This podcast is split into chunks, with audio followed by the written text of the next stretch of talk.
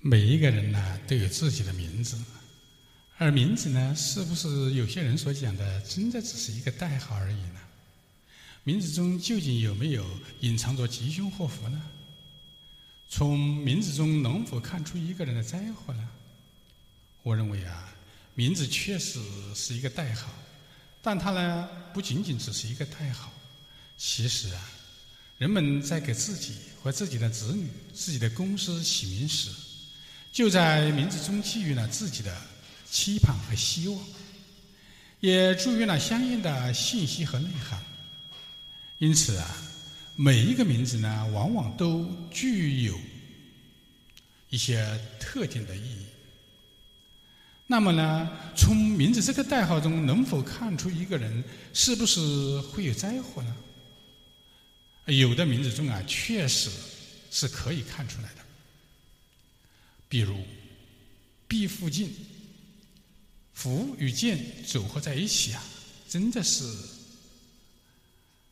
祸兮呢，福所依；福兮呢，祸所伏。为什么会这样说呢？因为剑一方面是可以护福的，而另一方面呢，如果稍有不慎的话，也容易伤到福。所以呀，如果要说从名字中看出一个人是否有灾祸的话，那么呢，福晋这个名字呢，就是心有福，而后呢，容易。让自己受伤减福的意思。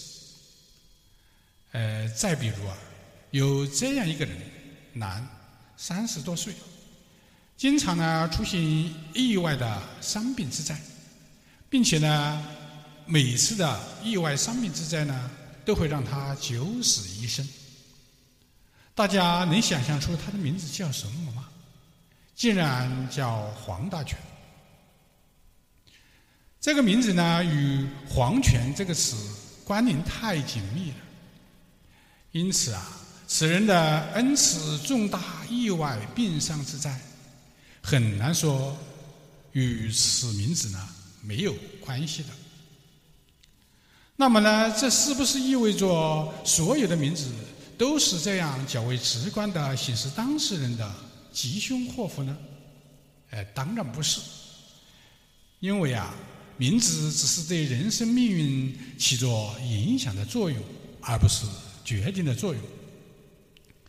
比如呢，两个年龄相当的男子呢，名字都叫黄磊峰。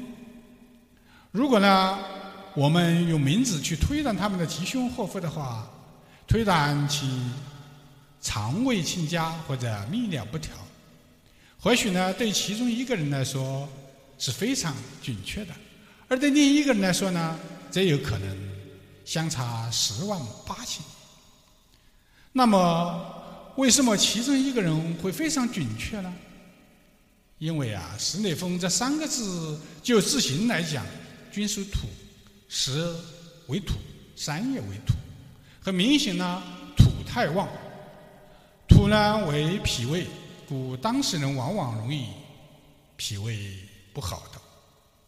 此外呢，土又克水，水呢受过旺的土之克，自然呢水容易受伤。从命理和中医学的角度上讲啊，水为泌尿，故呢当事人往往容易有泌尿不调的症状。那么呢，为什么其中另一个人呢会相差十万八千里呢？因为啊，另一个人呢。八字命局中五行是喜土的，因此啊，当事人进了土呢，不仅不会有凶灾之事，反而呢，还会在事业或者财运等方面呢，有喜庆的事情发生。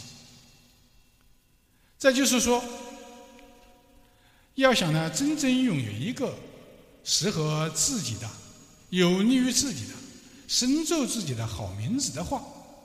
那就务必结合自己的出生年月日时，也就是八字来定夺的。